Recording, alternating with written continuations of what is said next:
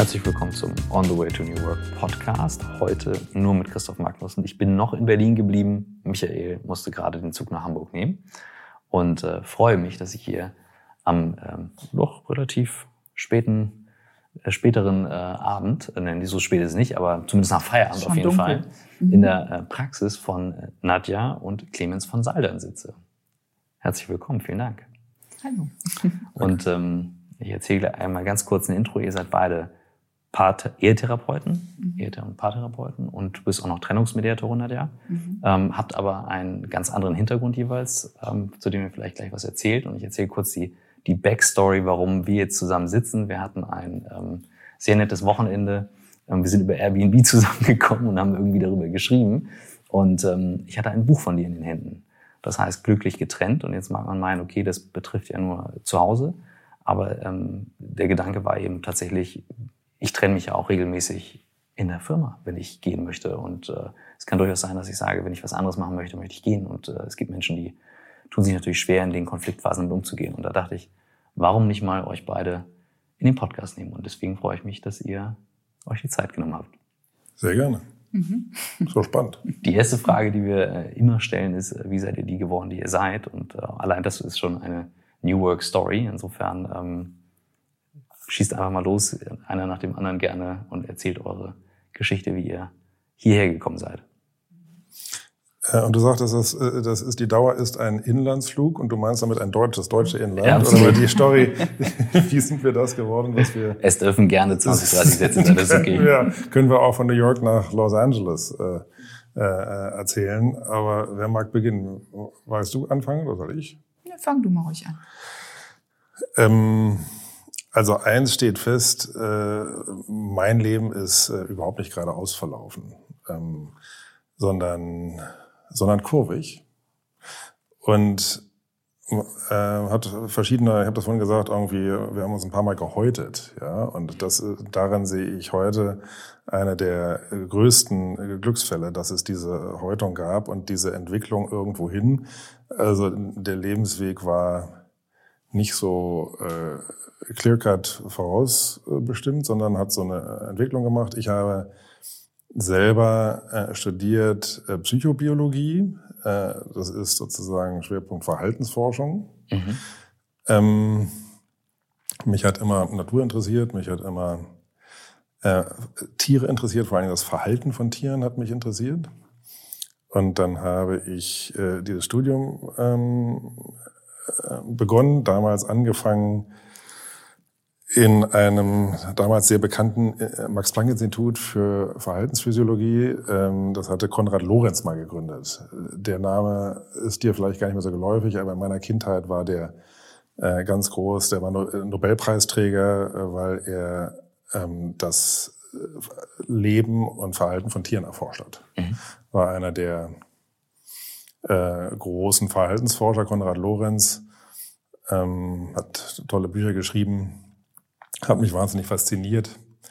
Äh, er war inzwischen tot, aber es gab einen Nachfolger, der selber gerade gestorben ist, äh, Professor Ireneus Eibel-Eibesfeld, und der hat dann das Verhalten nicht mehr von Menschen, sondern von, äh, von, von Tieren, sondern das sozusagen übertragen auf Menschen ähm, äh, erforscht. Und ja, so habe ich mich sozusagen da reinge, reingefunden. Und dann war ich mit meinem Studium fertig. Äh, und dann sage ich, was mache ich jetzt? Und eins war mir klar, ich werde nicht Forscher, weil den ähm, Drive hatte ich nicht und auch nicht die Lust, mich in ein Kämmerchen zurückzuziehen. Und dann bin ich in die Industrie gegangen. Äh, Weil ich zwei Dinge wollte. Erstens wollte ich Geld verdienen. Das war als Forscher schon mal nicht so äh, äh, angesagt. Ähm, und zweitens wollte ich ins Ausland. Und äh, dann ging ich in die Industrie und dann war ich und äh, dann war ich im Ausland. Das wollte ich. Da habe ich meine Nadja mitgenommen. Die war auch im Ausland viel aufgewachsen. Wir hatten beide schon viel Ausland als Kinder erlebt. Und irgendwann, tja, merkte ich, dass ich äh, alles kann, nur keinen Chef haben.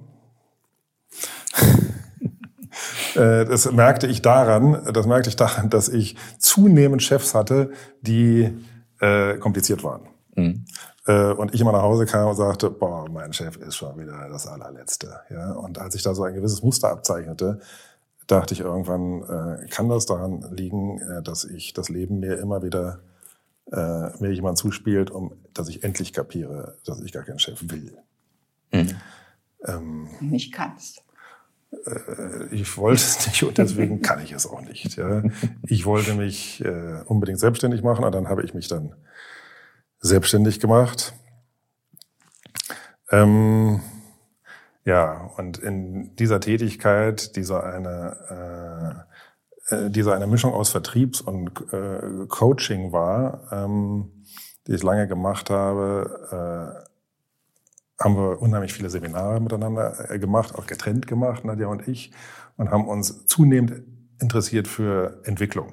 Und zwar Entwicklung unserer selbst, Entwicklung unserer Beziehungen. Ähm, Entwicklung war so das Stichwort. Ja, und irgendwann sagte Nadja, ich mache eine Ausbildung zur systemischen Therapeutin. Äh, und das fanden wir beide total klasse und Nadja machte die. Äh, und die habe ich intensiv verfolgt. Jeden Abend hat er mich gefragt, was war, was hast du gelernt? Erzähl mal dazu. Ja, also ich habe, ich, ich war irgendwie nur noch bei ihr und immer weniger bei meinem, äh, bei, bei meiner Tätigkeit. Ich war total fasziniert. Ähm, und dann äh, wurde sie, dann sagt sie, so, das ist doch toll, aber ich muss jetzt nicht, äh, ich muss jetzt nicht daran arbeiten. Ähm, äh, ich mache mal die nächste Ausbildung. Ich sage, nix da. Ich hänge dir ein Schild an die Haustür und du eröffnest jetzt eine Praxis. Ich eröffne jetzt eine Praxis für dich, weil du musst deine PS auf die Straße bringen. Ja, ich merkte irgendwie ein, ein totales Talent bei äh, Nadja. Ähm, und ich sage, das wäre doch jammerschade, wenn du dieses Talent nicht irgendwie auch andere abgibst. Mhm. Dann habe ich ihr praktisch ein Praxisschild aufgehängt. Du hast die Webseite gemacht. Du warst mein, mein, mein Marketing. Chef. Äh, ja, ich, habe, ich, ich, habe dich, ich, ich habe dich dahin äh, sanft dahin geschoben ähm, und natürlich nicht gegen dich, sondern mit dir, aber schon irgendwie dahin äh, geschoben. Mhm. Und da merkte ich, jetzt war es auch noch das, jetzt wurde es auch noch paartherapeutisch und jetzt wurde ich war ich noch faszinierter, äh, weil Beziehungen irgendwie immer unser Thema waren. Also Unsere Beziehung war uns irrsinnig wichtig. An dieser Beziehung haben wir sehr viel gearbeitet und irgendwie ist Beziehung das zentrale Thema bei uns gewesen und machte Nadja das zum Job, hat mich wahnsinnig fasziniert und ja, nun wurde ich noch neugieriger. Und das war herrlich für mich, weil ich konnte dir alles erzählen, ich konnte da abladen. Das war ganz, war ein tolles Teamwork. Du warst abends stolz auf mich, war wirklich Spaß gemacht. Ja, eigentlich, eigentlich, eigentlich kommen ja viele nach Hause. Äh, und wollen erstmal von einer erzählen. Mhm. Aber es ist selten so, dass sie nach Hause kommen und einer sagt, erzähl, erzähl, erzähl, erzähl. Mhm. Ja? Erzähl, unbedingt. Was ist genau passiert? Wer hat was gesagt? Wie ist es? Äh, wie hast und du irgendwann habe ich dann zu ihm gesagt, warum machst du das nicht eigentlich selber? Wirklich, es gibt nichts, was dich so interessiert. Und dann gab es auch noch ein Horoskop, was irgendwie gesagt hat, du musst bei deiner Frau einsteigen. Und dann war es irgendwie gemacht. Und dann hast du auch noch eine Ausbildung gemacht. Ja, und da gab es, äh, es gab äh, noch ein äh, wichtiges, äh, ein wichtiges Erlebnis, dass Nadja einen Klienten hatte, der in einer großen Krise war. Der war, glaube ich, ich weiß nicht, Vorstand von irgendetwas und äh, verlor diesen Job, flog da irgendwie raus, war in der Mitte seines Lebens und wusste nicht, was er machen sollte. Mhm. Und war in einer ziemlichen Krise und erzählte er Nadja, ja, und dann habe ich lange überlegt, was ich machen soll und habe alles Mögliche und schwierig und geht nicht und kompliziert und risikoreich und so. Und dann habe ich das gemacht, was am naheliegendsten war. Aha, ja, was war am naheliegendsten? Das, was mir vor den Füßen lag. Was so nah lag, dass ich immer drüber weggeguckt habe. Ja, in dem Fall war es Fotografie. Ne? In dem Fall, ich weiß gar nicht, was ja, es war. Er hat ja? immer fotografiert und liebte mhm. Fotografie und dachte immer, es ist ein Hobby, weil er es liebt. Aber mhm. hat nie kapiert, dass das, wenn's, wenn er es so liebt, auch zum Job machen könnte. Und dann haben wir immer, genau, so war es. Dann haben wir immer überlegt, was ist dein Naheliegendsten? Und dann wurde dieser Mann äh, ganz erfolgreich mit dem, ja, was er, was am naheliegendsten war, weil es seine Passion war. Und es, äh, und das war für mich, ich werde es nie vergessen, wie ich das hörte. Er sagte, Ja, dann habe ich das Naheliegendste gemacht, wo man, wo man so denkt, das wäre doch zu schön, um wahr zu sein. Mhm. Wenn das gehen würde, ach, das wäre, wenn ich damit einen Beruf machen könnte. Dann hat er es gemacht und dann habe ich gesagt, so, und jetzt setzt du dich in einen Stuhl äh, und denkst nach, was ist eigentlich das Naheliegendste für dich? Und dann wurde mir irgendwann klar, es ist das, womit ich mich den ganzen Tag beschäftige, mhm. nämlich dem Job meiner Frau. Ja, mhm.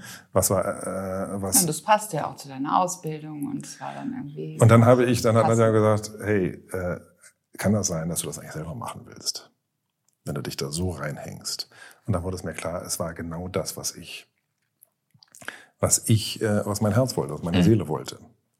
Und dann habe ich noch mal eine paartherapeutische Ausbildung gemacht und irgendwann habe ich äh, mich auf die Webseite draufgesetzt und habe ich meinen Lebenslauf da drauf geschrieben und dann hatte ich festgestellt, ich bin dorthin geführt worden. Ja, mhm. es, es, kam aus der Verhaltensforschung, äh, kam ich, äh, ging, hab äh, in Amerika war ich an einer der Top-Uni für äh, Verhaltensforschung, hatte ich ein Stipendium und dann habe ich in medizinischer Psychologie äh, promoviert und dann bin ich in die Industrie gegangen und jetzt bin ich irgendwie wieder zurückgekommen. Da, wo ich eigentlich hin wollte, nämlich in die Beziehungen. Äh, Menschen dabei zu helfen, ihre Beziehungen zu verbessern, zu optimieren. Sie immer erfüllter zu machen. So, das war jetzt eine lange Antwort auf eine kurze Frage. Aber eine, eine sehr schöne Geschichte, weil das hat eben sehr viel mit dem Thema zu tun. Gerade ähm, am Ende das zu tun, was vor den Füßen liegt. Und dann du hast äh, davon gesprochen, was die Seele wollte, was dein Wesenskern wollte und das dann auch verfolgt. Also insofern äh, danke, dass du das so ausgeschmückt hast. Und ich bin gespannt jetzt auf, äh, auf deine Seite. Du hast ja schon ein bisschen ergänzt. Mhm. Ja, also bei mir ähm, es ist irgendwie ganz ähnlich, weil ich habe auch immer gedacht, ich möchte eigentlich Psychologie studieren, weil ich mich mit nichts anderem beschäftigt mhm. habe als mit den Ehen meiner Eltern und mit den ganzen Problemen in der Familie.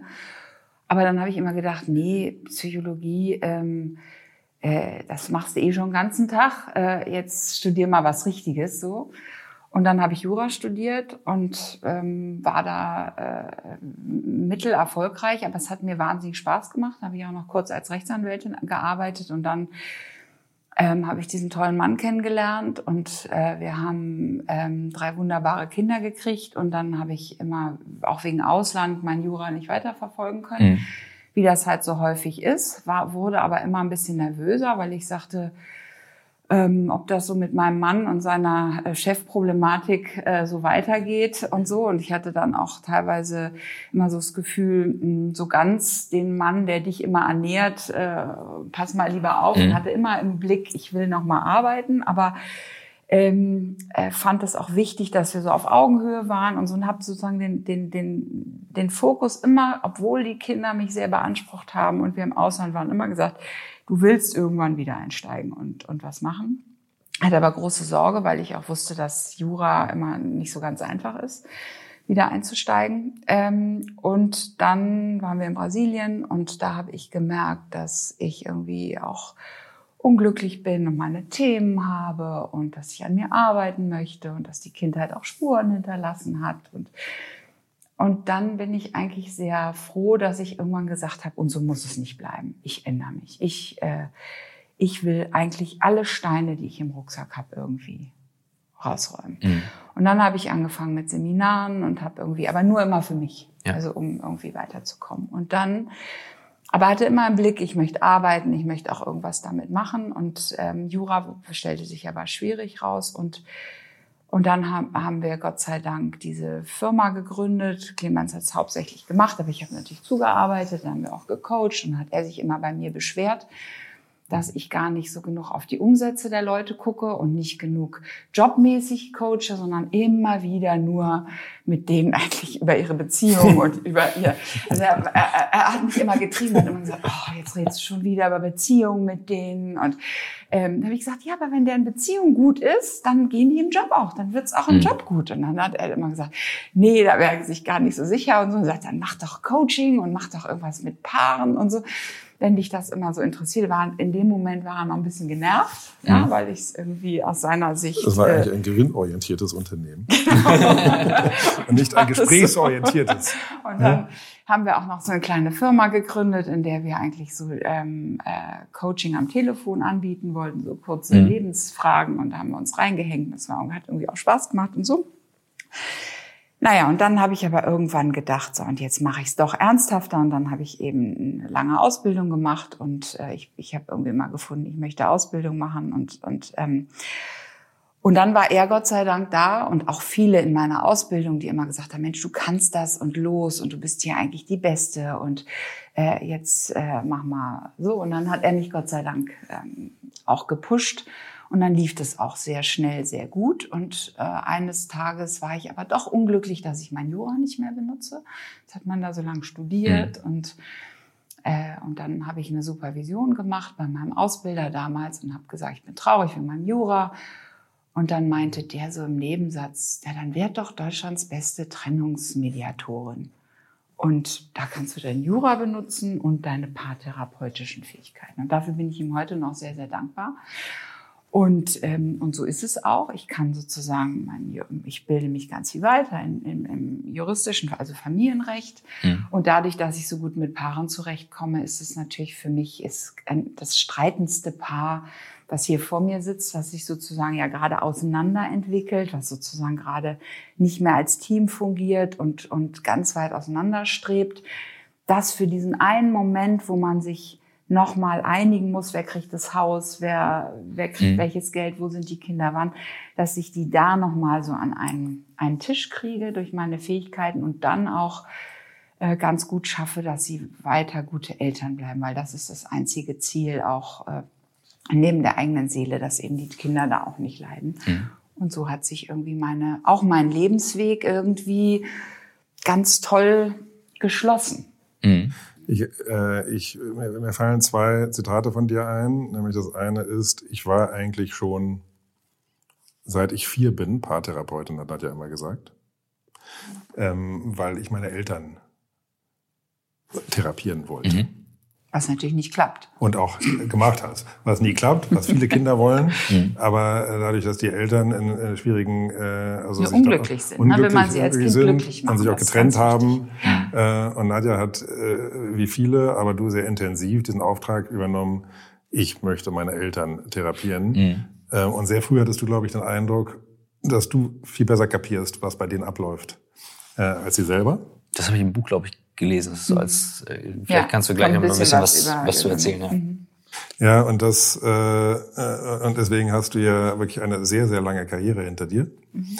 Ähm, und letztendlich äh, betrifft das natürlich uns alle, ja, die wir die diesen Job machen, dass du sehr früh Menschen, äh, dass das auch mit den Eltern zusammenhängt, mhm. ähm, man das gemerkt hat, wie man es sozusagen, wie es nicht funktioniert. Das haben wir in vielerlei Hinsicht habe hab ich das genau das Gleiche erlebt. Meine Eltern haben sich nicht getrennt, aber hatten auch mal eine schwierige Zeit. Das heißt, wir haben immer beobachtet, was eigentlich nicht funktioniert. Mhm.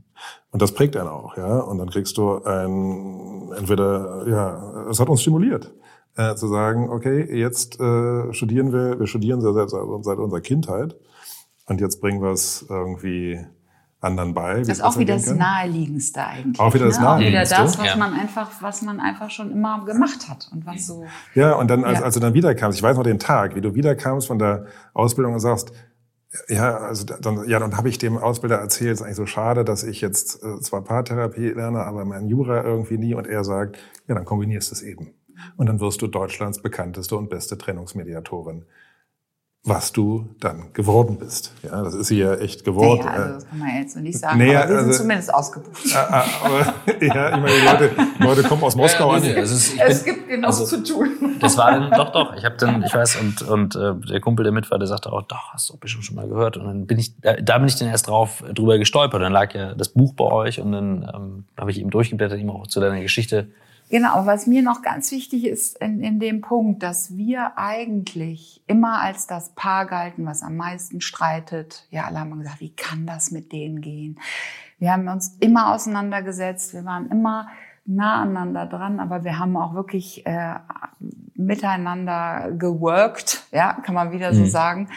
Und ähm, worauf wir eigentlich total stolz sind, ist, dass wir an uns das alles auch geübt haben, ne? Mhm. dass man irgendwie. Wir haben jeden, jeden Scheiß mal mitgemacht. Ja, also haben- jeden Beziehungsscheiß. Weil wir ja auch erlebt haben, wie ist es für mich, nur Mutter zu sein und er Mhm. ist. Dann war es für mich, wie war es, eine Firma gemeinsam zu Mhm. gründen. So, ähm, wie war es, dass ich vielleicht mal dann was gemacht habe, was er gern gemacht hätte und und und ähm, er hat mich eigentlich beneidet. Mhm. Ja, und jetzt machen wir beide, jetzt sind wir beide wirklich total gleichberechtigt und auf Augenhöhe. Und ich finde, es ist auch nicht einfach. Ne? Es ist auch oft noch so, dass man denkt, wer massiert jetzt wem die Füße abends? Mhm. Ne? Also es ist so, wir sind so beide irgendwie Ich weiß so, es. So, ja, du weißt es aber.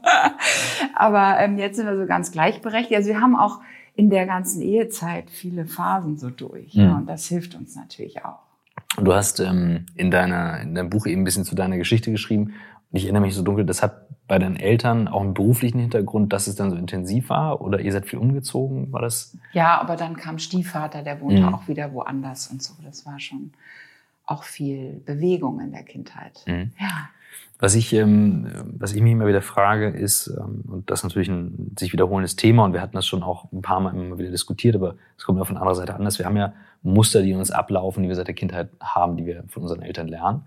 Ähm, und die spielen natürlich in unser Berufsleben rein. Und ihr habt jetzt beide ähm, gesagt, äh, wie wichtig oder wie ihr gemerkt habt, wie eigentlich Beziehungen Beruf beeinflusst und wie stark das ist. Und ähm, in einer Welt, in der wir häufig immer noch das trennen und sagen, hat ja nichts miteinander zu tun, was ja völliger Quatsch ist, ähm, ist das natürlich ein interessanter Standpunkt. Den würde ich gerne noch mal besser verstehen, wo ihr sagt, okay, an den Stellen haben wir deutlich erkannt, wie stark das reinspielt und ähm, was das auch nachher an Leuten ändern kann, positiv wie negativ.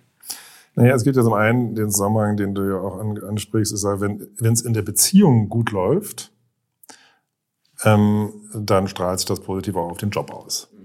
Warum? Äh, also zum einen, weil es natürlich äh, ja unheimlich energiespendend ist, wenn eine, wenn eine Beziehung gut läuft und unheimlich viel sehr energieraubend, wenn sie nicht gut läuft. Ja, wenn du nach Hause kommst, Ich eigentlich streng nicht so an wie ein Streit mit Oh, dir. Das ist sich mit dir zu streiten, boah, das ist, Das ich kann, ich kann, ich kann mich gut streiten, ja. aber mit dir streiten, das kostet mich äh, ein, ein Vielfaches an Energie. Ähm, Im Idealfall ist eine Beziehung eine Tankstelle.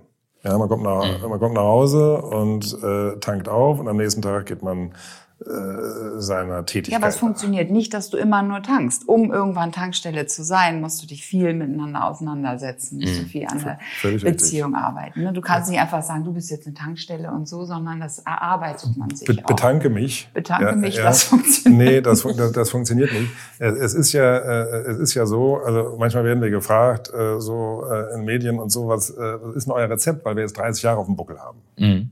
Und ich sage immer, ein bisschen Glück, sau viel Arbeit. Mhm. Also richtig viel Beziehungsarbeit. Und dann sage ich, und es war die schönste Arbeit des Lebens. Es ist Aber darf ich da kurz erklären, was wir als Arbeit meinen? Weil viele sagen immer oh, Arbeit und Beziehung und Ja. so. Ähm, was ich eben finde, ist die Arbeit, ist dieses immer wieder nicht zu glauben, ich weiß, was der andere denkt, was der andere fühlt, wie es dem anderen geht. Zu glauben, was man selber denkt und fühlt, ist ja auch schon wahnsinnig schwierig. Und da einen Austausch zu machen. Also wenn wir zum Beispiel, früher sind wir weggefahren am Wochenende und es gab so viel Streit, ja, bis wir da irgendwie mal mit gepackten Koffern im Auto saßen und die Kinder, da haben wir uns ja schon, brauchten wir ja noch mal drei Wochen länger Ferien. Und dann haben wir uns immer wieder hingesetzt, haben gesagt, was ist gut gelaufen, was ist schlecht gelaufen. Ähm, aha, du hast eine Packhemmung, also du willst eigentlich gar keinen Koffer ab, äh, anpacken. Ich hasse Brote schmieren und außerdem brauche ich gerne einen Tee und ich möchte das Gefühl, ich pack gerne eine Woche vorher, nee, ich habe erst zwei Stunden vorher. Ähm, und die Kinder machst du dann und äh, wollen wir die dann vom Fernsehen setzen oder nicht? Und dass man sich abstimmt, Mhm. ja, dass man, dass man solche Abläufe wirklich sich Mühe gibt und so. Und dann merkt man plötzlich cooles Team, ja. Bei manchen läuft sowas zum Beispiel ganz toll. Die brauchen das in dem Fall nicht, aber die müssen dann vielleicht im Sexuellen oder in der, in der, ähm, äh, in, in irgendwelchen Sachen vom Haushalt oder auch in der Beziehung oder Kindererziehung sich gut unterhalten. Und dass man da eben dran bleibt und nicht sagt, es geht nicht, oh Mist, ja, dann geht's nicht und dann entfernt man sich. Ja, und vor allen Dingen will man ja oft in Beziehungen, dass der andere etwas tut, was ihm nicht leicht fällt. Was einem aber möglicherweise selber leichter fallen würde. Also ich, äh, man sollte Beziehungen ja irgendwie so stärkenorientiert, mhm. kompetenzorientiert mhm. machen. Ähm, blödes Beispiel, ähm, ich hasse es, abends die Küche zu machen. Strengt mich wahnsinnig an. Nadja hasst es, morgens Frühstück morgens Frühstück zu machen. Irgendwann sind wir drauf gekommen. Ich mag ja, ich mache, ich mache gerne Frühstück. Und ich mache auch gerne morgens die äh, äh, Küche. Sie sagt, ja, abends stört es mich überhaupt nicht. Da haben wir Jahrzehnte gebraucht, zu kapieren, dass wir uns einfach wir haben sie immer abgewechselt. Wir haben sie ne? immer abgewechselt, ja. Jeder macht mal und so, das funktioniert nicht. Also dafür reden, ja, das ja. ist das, was, was, ich wollte dich jetzt nicht unterbrechen, aber das ist das, was man so unter, was wir so unter Arbeit auch verstehen. Mhm. Was ja? ist das, wenn, äh, das ist ja was, was ich dann häufig höre, das Reden, aber wenn jetzt zum Beispiel, und ich denke jetzt auch an Teams bei mir in der Firma, wenn ich jetzt nur Beziehungen, aber wir haben auch ähm, in der Firma Beziehungen, und das findet ja auch statt, manchmal sind es richtige Paarbeziehungen, und manchmal ist es einfach auch eine, eine, eine Partnerschaft, also ähm, Michael und ich, hier, wie den Podcast zum Beispiel zusammen betreiben, wir haben keine Firma zusammen, aber wir sehen uns ja ständig und bei uns knallt's halt dann auch mal. Und ähm, Reden ist ja nicht von jedem die Kernstärke, um äh, auf Themen zu kommen. Und ich weiß nicht, ob ihr da, klar, es spielt natürlich mit rein, aber in der Arbeitswelt, in der man sagt, okay, wenn jeder nach seinen Stärken geht, wäre ja ideal, dann geht er eben auch getankt vom Job nach Hause. Die Kernidee von New Work zu sagen, Arbeit kann mich stärken, statt Schwächen, genau wie eine gute Beziehung. Ähm, glaubt ihr, dass das in Teams möglich ist, wo so viele verschiedene Beziehungen eine Rolle spielen, über die Familie hinaus, das reinzubringen? Ja, wo, wo, wo wir eben auch äh, sozusagen schon angefangen hatten, äh, du sagst ja äh, völlig richtig, es gibt ja nicht nur zu Hause Beziehungen, sondern es gibt immer Beziehungen, wenn zwei Menschen aufeinandertreffen. Mhm. Ja? Und je, je mehr sie aufeinandertreffen, gibt es, sind das Beziehungsformen. Ja? Du hast auch zu deinem Nachbarn eine Beziehung irgendwie und du hast zu deinem Chef und zu deinem Mitarbeiter und seinem Kollegen geartete, irgendwie geartete Beziehungen. Und Beziehungen funktionieren letztlich immer nach dem gleichen Muster äh, gut, äh, wenn, ich sage mal, wenn hinreichend die Bedürfnisse eines jeden ähm, erfüllt sind. Mhm.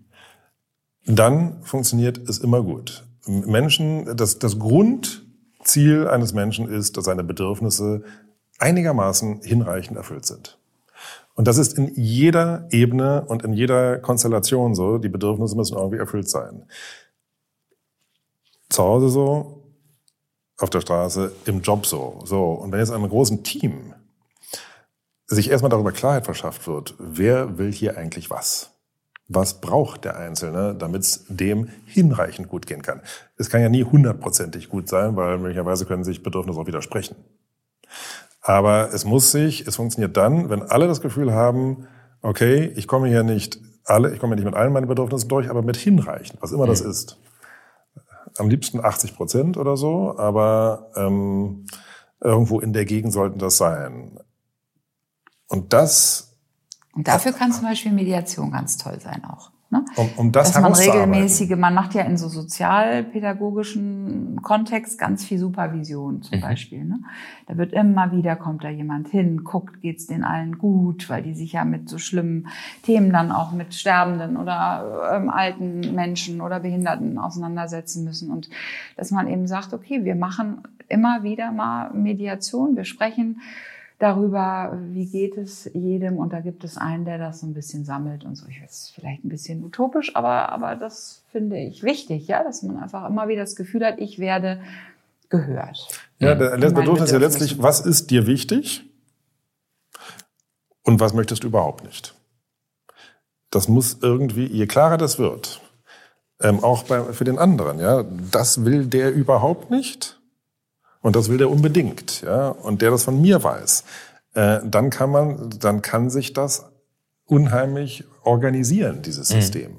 Ja, und wie du gerade sagst, es ist nicht jedermanns Sache zu reden oder zu kommunizieren, aber es ist natürlich irgendein Medium brauche ich, um meine, um meine Bedürfnisse zu äußern. Denn wenn ich nur schweige und denke, jemand anders errät das, das funktioniert ja weder in der Ehe noch im Job, ja, weil weil ähm, äh, Schweigen wird häufig interpretiert als Ablehnung, als ist dem nicht wichtig, aber nicht als was will er denn, also mhm. als Bedürfnisäußerung. Ähm, Und deshalb ist es, glaube ich, schon wichtig, jedem Menschen ein bisschen zumindest die Möglichkeit zu geben, zu reden mhm. und vielleicht auch zu lernen. Ja, also ich finde Kommunikationstrainings äh, unheimlich wichtig. Die ganz kurze Werbeunterbrechung in dieser Woche gilt unserem Werbepartner Podimo. Podimo ist eine Podcast-App, mit der ihr Podcasts, die ihr bereits kennt und die ihr gut findet, hören könnt. Auch zusätzlich über 20 exklusive Podcasts, die es nur bei Podimo zu hören gibt. Das Besondere aber, und das finden Michael und ich extrem cool, Podimo hat sich zum Ziel gesetzt, ein Ökosystem zu schaffen, von dem Podcaster eben auch von ihrer Arbeit leben können. Also nicht von dem Ökosystem, sondern von der Arbeit, logisch. Und das ist extrem wichtig, weil tatsächlich stecken wir sehr viel Zeit und Liebe in das, was wir hier tun. Aber als Podcaster davon zu leben, ist gar nicht so einfach. Und bei Podimo könnt ihr eben auch Premium-Kunde werden und auch von Premium-Inhalten profitieren und diese nutzen und konsumieren und gut finden. Und wir als Podcaster profitieren eben auch davon. Wir bekommen etwas davon, von den Erlösen. Wir werden daran beteiligt. Das finden wir ziemlich gut. Deswegen fänden wir es großartig, wenn ihr euch das mal anschaut. Wir haben eine eigene Landingpage, die heißt podimo.de slash work. Podimo schreibt man P-O-D-I-M-O. Und dort geht ihr einfach mal rauf und könnt zwei Monate den Zugang zum Premium-Angebot kostenlos testen. Das heißt, ihr braucht keine Kreditkarte, gar nichts. Einfach mal reinhören, ausprobieren. podimo.de slash work. Und jetzt viel Spaß mit dem Rest der Folge On the Way to New Work. Ähm, mir fiel sofort ein, wir haben mal ähm, meine Frau hat in einem YouTube-Video mal eine Dame interviewt, die ähm, heißt Claude Silver, die ist Chief Heart Officer für ein Unternehmen in New York mit knapp 1000 Mitarbeitern. Der, ihr einziger, also sie hat ein leeres Büro, außer jetzt ein Stuhl. Chief what Officer? Chief Heart. Heart? Heart. Chief Herz? Heart. Chief Herz. Okay. Genau. Also äh, CHO, Chief Heart Officer. Ähm, war eine der ersten Mitarbeiterinnen und macht nichts anderes als Gespräche zu führen mit allen Mitarbeitern, mhm. möglichst regelmäßig, zu mhm. allen möglichen Themen um das zu haben. Und die sagte eben im Interview, ähm, wenn wir uns alle menschlicher begegnen würden, mhm. bräuchte es meine Rolle nicht. Mhm. Tun wir aber nicht, weil wir im Job den Job häufig davor packen, egal wie toll die Kultur ist. Mhm. Und als wir das gepostet haben, das wurde unfassbar emotional diskutiert. Einige Leute sagen, oh super, jetzt kann ich mit einer Flasche Bier hier meinen Job machen, das ist doch keine Arbeit. Und die anderen mhm. sagten, gigantisch, das braucht es. Und ähm, solche Beispiele gibt es noch sehr, sehr wenige, wie ich finde, in, in, mhm. in Konzernen oder generell auch im Mittelstand, auch in Startups, weil das natürlich heißt, so, das ist ein Luxus, den wir uns leisten. Mehr und mehr sehe ich aber auch deutlich, auch jetzt über diese Reise im Podcast, das ist weit weg von Luxus. Eigentlich ist das die Basis, die es braucht, wenn wir das verstehen. Ähm, könnt ihr euch vorstellen, dass das irgendwann mal wirklich als, als richtig fester, fixer Job verankert ist, wo man sagt, da hat einer eine Chefrolle, die sich nur darum kümmert, die nicht HR-Management oder, oder irgendwas in die Richtung. Psychologen gibt's ja häufig schon in Klar, Firmen ja. manchmal, ne, dass einer da hingehen kann. Viele Firmen haben ja auch in so Employee Assistant Programs haben die schon die Möglichkeit, dass jemand irgendwo anrufen kann umsonst und sich mit seinen Problemen. Genau, häufig ähm, aber so, okay, der hat jetzt ein ja, richtiges genau, Problem, genau, statt zu sagen, es ist normal, dass man die regelmäßig trifft. Genau, und das meinte ich auch, dass das ist was anderes mhm. aus meiner mhm. Sicht, sondern eben ähm, wirklich zu gucken, wenn sich ein Team formieren soll, hat jeder die richtige Stellung in dem Team? Ist der Außenseiter nicht vielleicht eigentlich der der Führer mhm. oder ist der der ähm, der gerade den gewissenhaften Part macht nicht eigentlich derjenige der ähm, der mehr Initiative zeigen mhm. müsste ne? und und ich glaube über so Gruppen Mediationsprozesse kann ganz gut rauskommen auch wer ist hier eigentlich wer in der Gruppe wo sind die Konflikte und wo ähm, und wo ist Handlungsbedarf ja, Na, Im Grunde genommen, äh, im, im Grunde genommen, äh, also äh, viele Arbeitgeber würden wahrscheinlich sagen, machen wir doch, ja, wir haben eine mhm. HR-Abteilung oder so, wir haben auch einen mhm. Außenpsychologen mhm. und so. Aber das ist ja nicht das, was diese CHO äh, da macht, äh, sondern ich meine, vorhin hast du ja was Interessantes gesagt, äh, vorhin noch äh, off record, ja, dann habe ich den und den neulich getroffen. Eigentlich mochte ich den nicht. Mhm. Ähm, aber dann habe ich mit ihm ein Gespräch geführt und dann ist das ja oft mhm. verändernd. Mhm. Ja, und dann sagte ich, ja, lass dir von einem Menschen mal die Lebensgeschichte erzählen mhm. und auf einmal sieht man ihn mit anderen Augen. Eigentlich müsste jeder Mensch, der zusammenarbeitet, mal tatsächlich dazu verpflichtet werden, sich mal die Lebensgeschichte des anderen mhm. anzuhören. Ja, man könnte ja so einen kleinen Vortrag halten, mal über sich so oder so. Wir haben, also ich schmunzel gerade, du hast völlig recht. Also das ist ein vorschnelles Urteil, was ganz schnell natürlich passiert. Also ich weiß eines, also meiner Muster, was viele Menschen haben, ist, ist schnell Schublade, ich pack's rein. Und ich werde gezwungen, durch einen Podcast oder durch ein längeres Gespräch dann zuzuhören. Und ähm, wir haben einen Verein, ähm, wo in einer neuen Runde, wenn sich Leute vorstellen, die müssen ihre Lifeline aufmalen mit hoch, tief, hoch, tief, hoch, tief. Ähm, das hat eigentlich zwei Vorteile. Du hast völlig recht, die Lebensgeschichte und den zweiten zu sehen, das Leben besteht aus hoch, tief, hoch, tief. Ja, das ist äh, schön, dass du das sagst, weil das ist mein ganz großer Kummer mit den sozialen Medien, mhm. ähm, in Instagram und Facebook und Co., mhm. dass dort ein Leben nicht mit Hoch-Tief und Hoch-Tief mhm, nee. abgebildet wird, sondern ausschließlich mit Hochs. Ja. Nur Höhepunkte. Mhm. Ja, nur Klimaxerfahrung. Ich bin hier am Strand, ich habe mein neues Auto, die neuen Schuhe, bin hier im super Restaurant.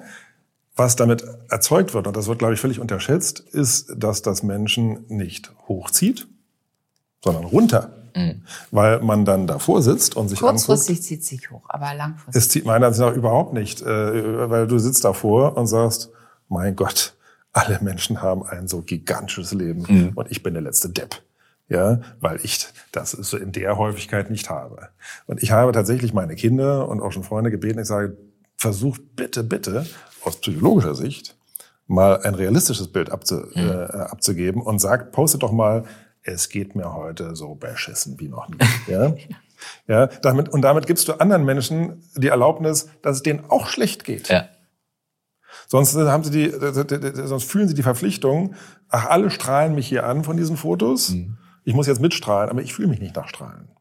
Und genau diese Lifeline, sagen, dieses hoch, tief, hoch, tief, diese Bergwanderung, die ein Leben nur mal in sinusförmig äh, abläuft. Sogar, ich sage mal, Licht ist auch sinusförmig. Ja? Mhm. Erleuchtung, Wärme, Energie läuft in Wellen ab. Aber die Medien täuschen ein falsches Bild vor. Ähm, und es ist ja nichts irgendwie schöner, als wenn es menschelt. Ja? wenn du erlebst bei einem von dir als stark und äh, überlebenstüchtig wahrgenommenen Menschen, äh, gerade im öffentlichen Raum, die dann auf einmal ihre Schwäche zeigen. Mhm. Als ein Politiker, äh, hieß er Wolfgang Bosbach, ja, äh, also ein Urgestein der CDU, der hat vor einem Jahr oder sowas hat er aufgehört, seine letzte Rede ähm, hielt er und fing an zu weinen der wurde von vielen als harter Knochen so äh, erlebt. Und dann weint so ein Typ auf einmal in der mhm. letzten Rede und sagt, ich gebe hier was ab. Und äh, meine ziemlich beste Feindin, Claudia Roth, und dreht sich zu ihr um, die von den Grünen nun war, äh, sagt, äh, ich hätte wäre so gerne noch mal mit Ihnen noch mal ins Fußballstadion gegangen, weil wir sind für unterschiedliche Mannschaften. Oder so. Ja, und dann kommen dem die Tränen und automatisch mhm. hast du das Gefühl, ach wie schön, doch ein Mensch. Mhm. Und auch der hat schwierige Zeiten oder Emotionen. Aber das zeigen ja, für wir uns ist das ja das tägliche, nicht? Wir hören ja jeden Tag die Geschichten, die nicht Dahinter. gut laufen und was ja. nicht gut läuft und so. Und dadurch kann ich eigentlich gar keinen Menschen mehr nicht, nicht mögen irgendwie. Mhm. Es, ist, äh, es gibt so ein paar Ausnahmen, wenn es dann so narzisstisch wird oder so wenig Gefühl, so, ne? da, da tue ich mich manchmal noch schwer mit meiner Menschenliebe, aber, aber in der Regel äh, hat doch jeder seine, mhm. seine Themen. Ne? Ihr hattet ganz viel vom Streiten gesprochen vorhin und da muss ich drüber nachdenken. Du hast in dem Buch auch verschiedene Phasen der Konflikte beschrieben. Und ihr, wenn ihr sagt streiten, wie geht denn gutes und schlechtes Streiten? Also weil auch in der Firma wird gestritten mhm. ähm, und Konfliktscheu ist ja nicht unbedingt eine positive Eigenschaft. Ähm, da nehme ich mich nicht aus. Ich habe lange Zeit gedacht, oh, ich bin noch super, einfach nur harmoniebedürftig als Chef. Nein, ich gehe gewissen Konflikten aus dem Weg, was gar nicht gut ist, anstatt hinzuschauen und zu sagen, okay, das müssen wir lösen. Ähm, und ich habe hier eine Verantwortung. Aber wenn ihr jetzt mal sagt, aus 30 Jahre Streiterfahrung.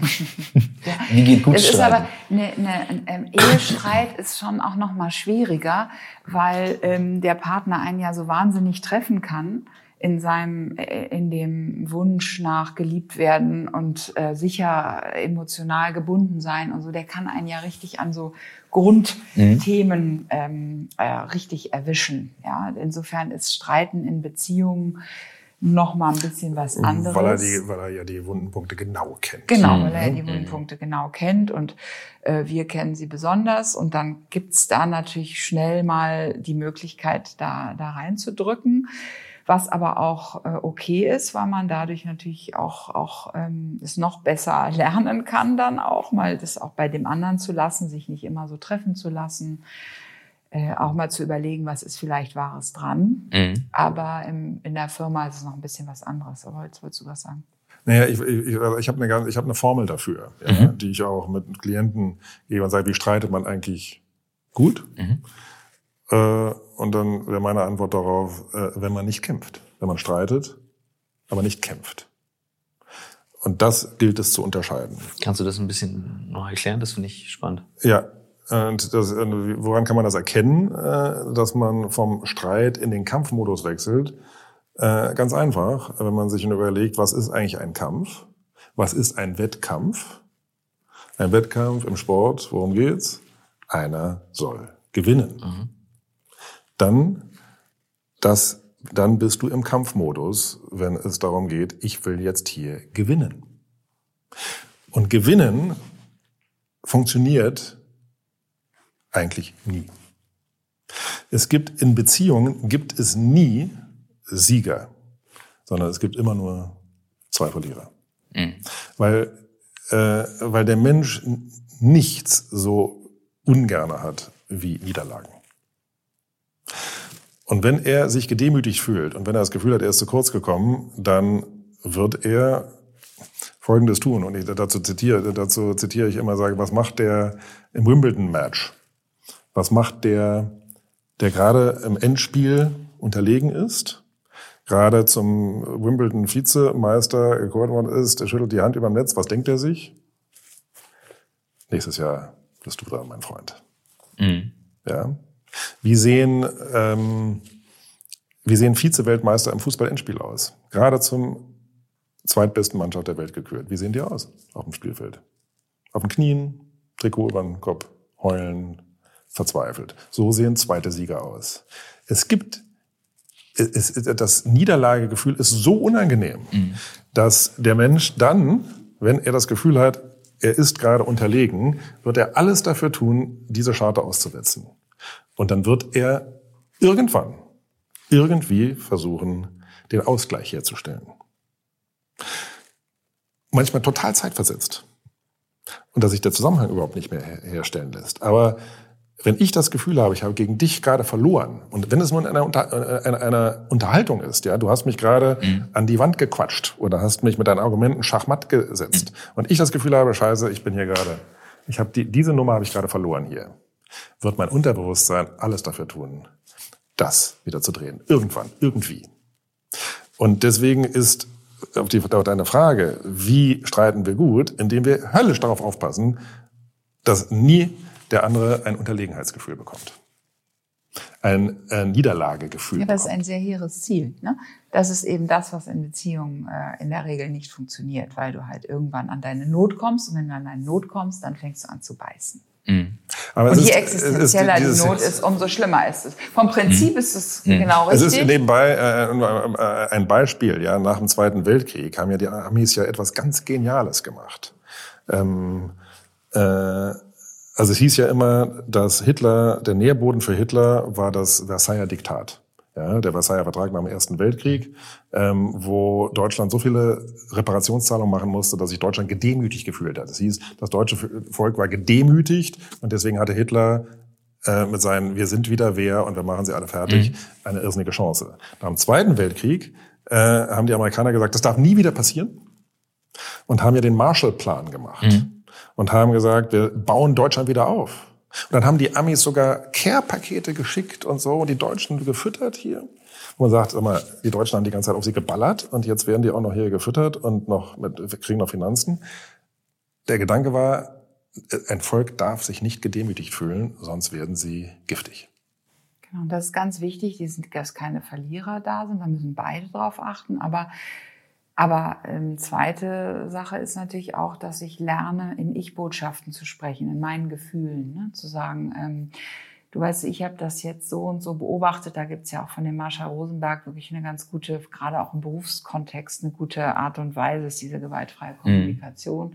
die viele auch mittlerweile schon kennen, die aber im paartherapeutischen Kontext nicht funktioniert, ähm, weil man da diesen Kopf nicht so dabei hat, aber dass man im Beruf wirklich immer sagt, ich habe beobachtet, dass ähm, da und da das nicht so lief, ähm, wie wir es besprochen hatten. Das hat bei mir irgendwie so ein Gefühl ausgelöst, dass ich ähm, mich nicht gehört gefühlt habe. Man hat irgendwie, dass ich gegen die Wand geredet habe. Mhm. So. Und deshalb wünsche ich mir oder würde ich mir wünschen, dass wir uns einmal kurz darüber unterhalten und dass das vielleicht das nächste Mal anders wird. So, dass man irgendwie eine kleine Einführung, und ich finde es ja überhaupt nicht schlimm, in Firmen auch zu sagen, jetzt äh, jeder durchläuft mal ein Kommunikationstraining Absolut. für ein, zwei ja. Tage. Ja, also warum denn nicht? Und das ja, kann dann wieder auf die Beziehung, Beziehung ausstrahlen. Es gibt ne? Kommunikationsprinzipien, die sind erlernbar. Ja. Ja, Nicht in Beziehung, da wird es schwieriger. Es wird selbstverständlich auch in Beziehung. Auch da, ja. Äh, und äh, die Kommunikationsprinzipien sind im Grunde genommen sau simpel, ganz einfach. Ich rede in Ich-Botschaften und nicht in Du-Botschaften. Ähm, und ich sage immer, in einer äh, richtigen, sauberen Ich-Botschaft kommt der andere überhaupt nicht vor. In einer Ich-Botschaft kommt der andere gar nicht vor. Dann habe ich eine saubere Ich-Botschaft gemacht. Im Prinzip ist das sau simpel, ganz einfach praktisch bisschen komplizierter, weil wenn die Emotionen mal dabei sind, dann vergisst man alles Mögliche, was man gelernt und sich vorgenommen hat. Aber die Theorie bleibt und es zu üben lohnt sich. Genau, und dann gibt's noch ein, eine Sache, die wichtig ist das aktive Zuhören. Das heißt, ich rede eigentlich nicht oder antworte nicht, bevor ich nicht genau verstanden habe, was der andere für ein Bedürfnis hinter seiner Botschaft hat. Ja? Also was will der, also wenn mir ähm, mein, mein Mann zum Beispiel sagt, jetzt kommst du schon wieder zu spät und ähm, irgendwie so, ja, dass ich dann sage, ich antworte erst, wenn ich verstanden habe, was will er mit diesem Satz mhm. mir eigentlich sagen. Ja, will er sagen, ah, ich habe dich so vermisst und wie schön, äh, ich wünschte mir, du kämst früher. Oder will er mir damit sagen, ähm, dass ähm, ich unzuverlässig bin und dass er damit ein Problem hat? Oder was meint er jetzt genau mit diesem Satz? Und das nennt man aktives Zuhören. Das heißt, aktiv erst verstehen, wirklich verstehen. Was will der andere sagen? Und nicht, weil sonst höre ich was und reagiere sofort hm. und dann reagiert der andere wieder und keiner hat eigentlich den anderen richtig zugehört. Ja, das ist wieder Nadjas äh, juristische äh, Ausbildung, weil Juristen sich auch immer damit beschäftigen, was haben die Parteien eigentlich gemeint? Ja, ich kann das auch ganz gut. Ja, ja da, da bist Bei du. Bei dir findest du das ja dann nicht, aber. Ach, ich finde dich ja. Ich finde dich ja ganz gut. Ich finde dich ja ganz gut. genau zugehört habe und dann sagt er, nein, hätte ich nicht. aber, aber ich, also was ich, was ich, ähm, und ich kann absolut nachvollziehen, dass das natürlich in, in Ausnahme emotionalen Situationen nochmal ganz anders, Schwieriger. super schwierig ist. Da setzt das Großhirn aus. Da ist, weißt du, was da wichtig ist? Da, da ist wichtiger das Reparieren, dass ja. ich mich nachher hinsetze ja. und sage, wir hatten einen Riesenstreit, ja. da ging es richtig ab. Und wir setzen uns jetzt in zwei, drei Stunden hin besprechen diesen Streit. Und jetzt sag du mir, wie ist es dir gegangen? Was hast du gefühlt? Was hast habe ich gefühlt? Und das nenne ich dann Reparieren vom Streit. Und wenn man gut reparieren kann, dann wird man merken, dass die Streits immer besser werden, weil man schon übers Reparieren den anderen mehr versteht, ähm, mehr lernt, sich mhm. selber mehr kennenlernt. Und das ist also auch noch eine gute Sache. Auch in Firmen wahrscheinlich. Reparieren ich, gesagt, ist gut. Also ich kann mir das sehr gut in Firmen deswegen vorstellen, weil wir also bei uns zumindest mal jetzt in unseren Kontexten, in denen wir arbeiten, in den Teams sehr eng arbeiten, auch viel Zeit miteinander verbringen, auch teilweise viel unterwegs sind. Mhm. Und das reibt dann schon. Ja. Also wahnsinnig. Und da, selbst da finde ich es schwer, die Emotionen beiseite zu packen. Ähm, trotzdem immer noch leichter als, als zu Hause, keine Frage. Aber dennoch kann ich das auch, das Bild von Streit und Kampf, also das fand ich gerade sehr ähm, erhellend, auch tatsächlich zu sagen, okay, plus dann mit, mit dem aktiven Zuhören, ähm, in Kombination sagen, okay, versuche ich ja eigentlich gerade zu gewinnen, versuche ich einfach gerade zu gewinnen ähm, oder streite ich einfach nur. So, und da, wie bemerke ich das, wie spüre ich das, ist wahrscheinlich sehr, sehr schwer für denjenigen, der drin ist, ist wahrscheinlich leichter für Ja, weil Männer ja zum Beispiel manchmal echt kämpfen auch und nachher ein Bier trinken gehen. Mhm. Wo ich immer sage, wie können die jetzt danach mhm. nach dem Bier trinken gehen. Ja, ich bin jetzt erstmal völlig fertig oder so. Also jeder ist da auch ein ja. bisschen anders sozialisiert, auch wie er damit umgeht. Da ist auch, da ist, wenn jemand smart ist, dann kann sich das durchaus gegen ihn wenden, ja, weil wenn jemand smart ist, dann wird er versuchen, smarte Argumente anzuführen. Ja.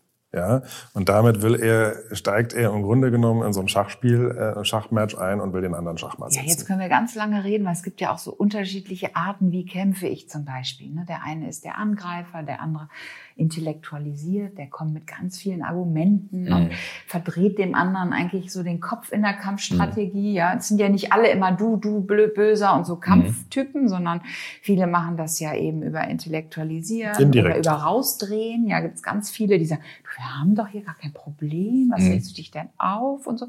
Oder ein anderer sagt immer, ja, du hast ja recht und ich will es ja alles richtig machen. Das ist dann eher so der mhm. Unterwürfige. Also man kann, eben, man, man muss da schon genauer hingucken, ähm, was so die Mechanismen sind, wie gestritten wird, wie geredet mhm. wird. Das kann man gar nicht so pauschal, glaube ich, sagen. Ja, so, also, ich, also macht man das. Das schaffen wir wahrscheinlich nicht. Äh, da brauche ich mir wahrscheinlich noch eine Stunde Gefühl. Ich gucke gerade drauf. Ja.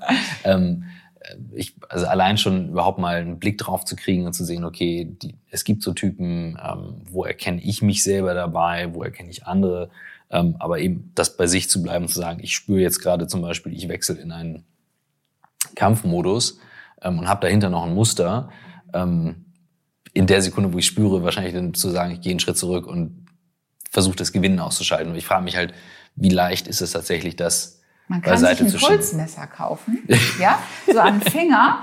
Und sobald der Puls über 90 geht, brauchst du nicht mehr streiten, weil jetzt geht's nicht mehr. Dann aufeinandergehen, ja. Puls runterholen und ähm, dieses Ding anlassen und wenn es wieder bei 60, 70 ist, der Puls, dann, dann zu sagen, so und jetzt setzen wir uns wieder zusammen und reden und immer dieses Pulsding im Blick haben. Schätzchen, ich merke, du bist nicht, äh, du bist noch nicht technisch up to date. Die Dinger sind heute nicht mehr am Finger, sondern an der Uhr. An der Uhr. Ah ja, okay. Kannst klar. ja wirklich den Puls messen. Ja, stimmt. Hast du recht. Ich habe so ein Ding. Äh, ganz elegante, genau. äh, ich weiß gar nicht, wie die heißen, aber so Smartwatches, glaube ich. Ne? Ja. Äh, wo das, den Puls, und das ist tatsächlich so. Ja, wenn die Emotionen, mit den Emotionen geht der Puls hoch. Und man sagt so 90 Kann, ist so ungefähr so die die Grenze. Kannst ja? du darf Gift darauf nehmen, dass ab dann nichts Konstruktives mehr rauskommt. Also wenn ich sehe, mein Chef hat Puls über 90, braucht er eine Umarmung und ja. nicht Genau, umarmt ihn einfach oder, mal. Ja. Oder kurz verschieben. Ja, Pause, 20 Minuten, eine halbe Stunde Pause. Ich hole dir mal einen Kaffee. Mhm. Großartig. Ähm, ihr hattet mir erzählt, dass ihr selber auch überlegt, ähm, Sachen mal über neue Kanäle zu teilen. Wie gesagt, also dein, dein Buch hatte ich in den Händen. Das kann ich nur empfehlen. Ähm, ähm, das war sehr, sehr spannend zu lesen, einfach weil es mal eine komplett andere Perspektive eröffnet hat. Ähm, ich weiß gar nicht, wie ich es gesagt habe, das Buch heißt Glücklich getrennt, doch ja, habe ich ja, ja. gesagt. Ne? Ähm, was ja erst für Leute im, im, ja, im komischen Titel. Ja, es sollte Titel. besser ähm, heißen Trennung geglückt, weil es geht darum, wie ich mich auch juristisch und so auseinandersetze. Mhm. Hauptsächlich also bei Ehethemen. Ja, Ehethemen. Nur ich hatte es eingangs ja. gesagt, zum Beispiel, ähm, ich habe bisher auch trotz vieler Trennungen beruflich Gott sei Dank nie einen Streit zum Beispiel vor Gericht gehabt. Mhm. Jetzt können wir wieder sagen, ich bin konfliktscheu und hab's deswegen. Mhm. Aber ähm, tatsächlich, äh, manchmal ist es ja auch so, dieses Aufschieben von notwendigen Schritten zu sagen, der Schritt der Trennung ist jetzt notwendig. Ob jetzt beruflich, privat, wie auch immer, mhm. er ist notwendig. Und ähm, der wird ja doch gerne mal na, rausgeschoben, rausgeschoben, ja, rausgeschoben. Ja Und könnt ihr aus eurer Erfahrung sagen, wie destruktiv ähm, Verschiebetaktiken sind? Also völlig egal, ob jetzt im beruflichen Kontext oder privat, aber ähm, kann man irgendwann erkennen, wenn es klar ist von außen und sagt, da geht es raus, also gerade weil New Work hat einfach damit zu tun, zu sagen, ich mache jetzt etwas, was ich wirklich will. Also jetzt deinen Job damals zu kündigen, war wahrscheinlich auch nicht ein Prozess von heute auf morgen, sondern. Nicht mit drei kleinen Kindern. Du hast mit dir gerungen vermutlich und das war ein längerer Prozess, aber irgendwann kommt ja der Tag, wo man sagt, so, jetzt gehe ich raus. Äh, ja, also du musst, es hängt ja letztlich am Leidensdruck. Und wenn der Leidensdruck ansteigt, äh, dann muss die Veränderungsfrage gestellt werden, ja. Und ähm, die dann zu verschieben, denn alles, was du verschiebst, wird tendenziell größer. Das ist eine eine Regel, äh, die es tatsächlich gibt. Ja, alles, es ist wie so ein Schneeball, den du vor dir her schiebst. Er wird mit jedem Meter, den du gehst, wird einfach größer. Also, Aber du brauchst neben dem Willen ja auch eine Kraft. Ne? Und manchmal geht, wenn der Wille größer wird, geht aber gleichzeitig die Kraft weg, weil es schon so länger gedauert hat. Und, und, und du so brauchst natürlich auch, du brauchst die Kraft und du brauchst auch äh, eine Vorstellung davon, dass es überhaupt eine Lösung geben Vision, kann. Ja, eine ja. Vision. Ja, das ist, du musst einen Lösungsweg irgendwo erahnen und so. Aber wenn du ihn, äh, den Lösungsweg eigentlich dich damit beschäftigst, dann wirst du einen finden. Dann sollte gehandelt werden, wenn man hinreichend Klarheit hat. Ja, dann muss tatsächlich, dann ist das Ende mit Schrecken ja immer besser als das mhm. Schrecken ohne Ende.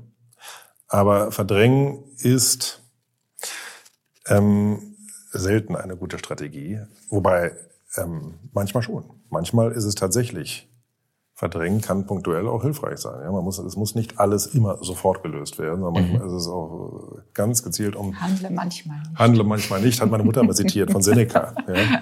Handle manchmal nicht. Wenn man das dann nur noch macht, ja. äh, gar nicht mehr handelt, aber es ist tatsächlich auch Handlungspausen einzulegen, macht manchmal Sinn, um zu Kräften zu kommen, um den Puls runterzubringen, um mhm. äh, die Sinne zu schärfen und so.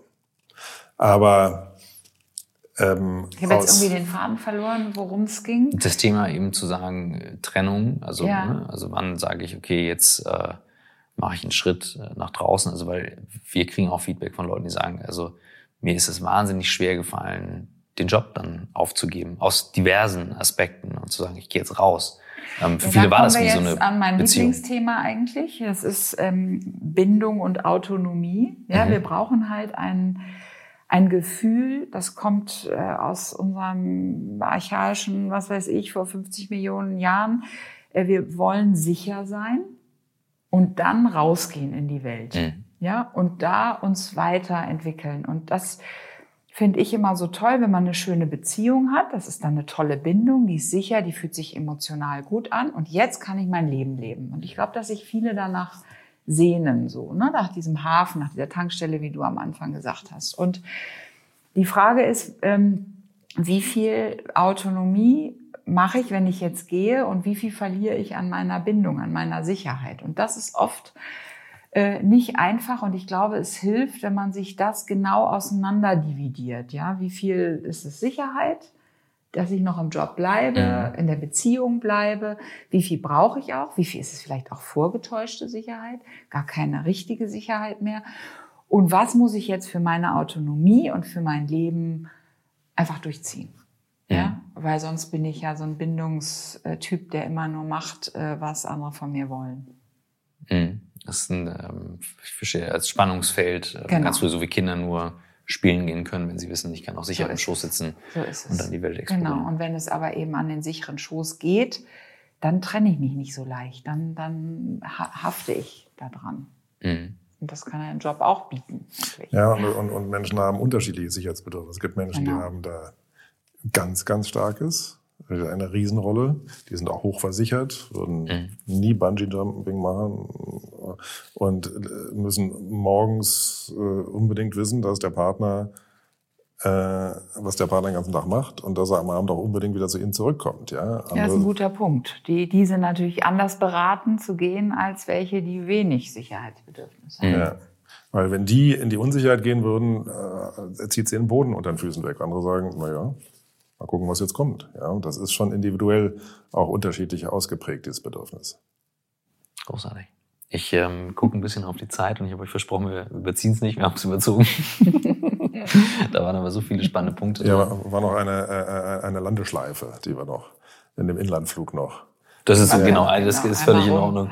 ähm, was wir immer fragen, ähm, auch noch zum Ende hin, ähm, viele unserer Hörer interessiert, was sind Bücher, die euch inspiriert haben, wo ihr sagt, das ist jetzt mal etwas, ähm, das habe ich gelesen, das, soll, das ist, sollte man unbedingt gelesen haben, eines der Top-Inspirationen. Also für mich ist es immer noch äh, trotzdem Ja zum Leben sagen von Ganz Viktor klar. Frankel, eigentlich mhm. für uns beide. Ne? Ganz also klar.